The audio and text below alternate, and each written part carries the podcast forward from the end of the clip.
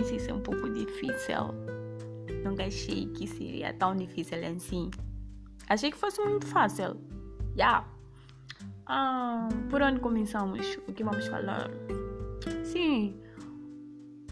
Decepções amorosas. Quem nunca passou? Então, estamos aqui hoje para trocar de experiências. Eu vou falar da minha triste decepção. Eu passei por, por relacionamentos abusivos, passei por todo tipo de relacionamento que uma miúda ou miúdo pode passar. Ah, eu estive numa relação de 5 anos e vocês não vão acreditar.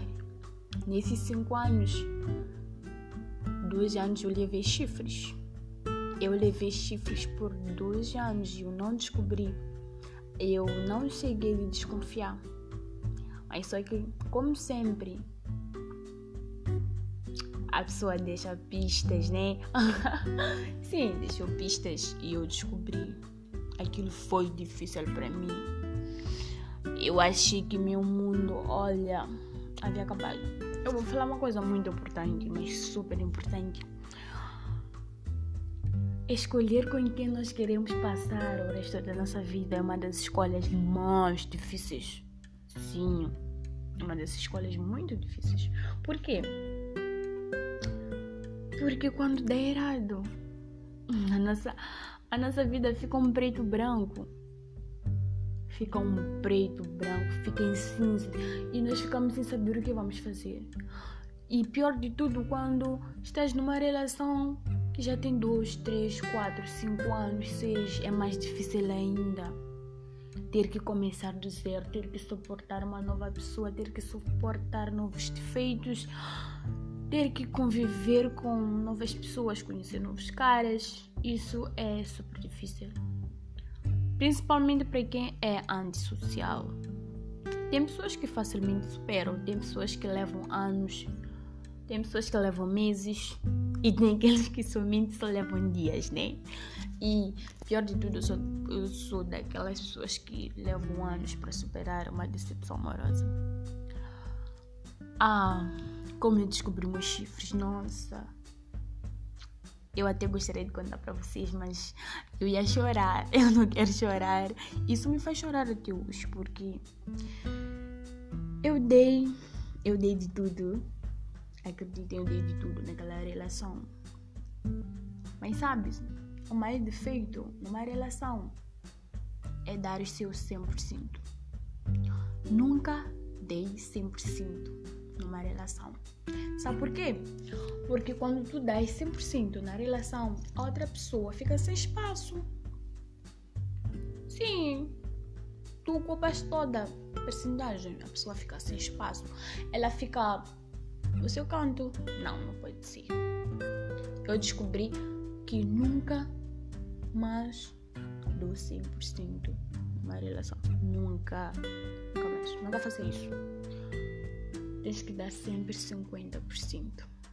50%, 50% na relação e os outros 50% em si.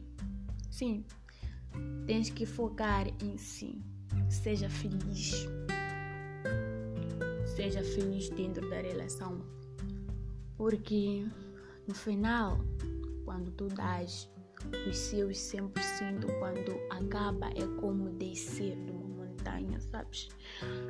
Sim, vamos cair, vamos tombar muito feio, muito feio mesmo.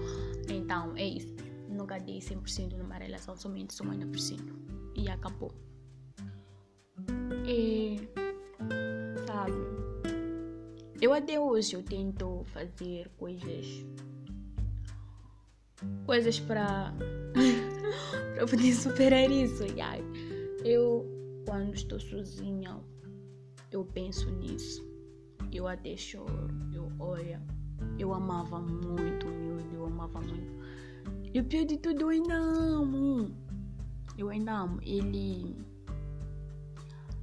Ele está vivendo uma vida boa, posso assim dizer. Tem uma nova namorada. Só que eu vi que estava perdendo tempo chorando por alguém que não estava nem aí pra mim. Sim, eu decidi acordar, tomar banho, fazer um banho, fazer uma boa make e sair pra rua. E eu descobri que, olha, tem muitos caras a fim de mim. Então, eu, eu simplesmente resolvi esquecer. Comecei a viver uma nova vida. Sim, comecei a viver uma nova vida. Comecei a frequentar novos lugares. Comecei a sair.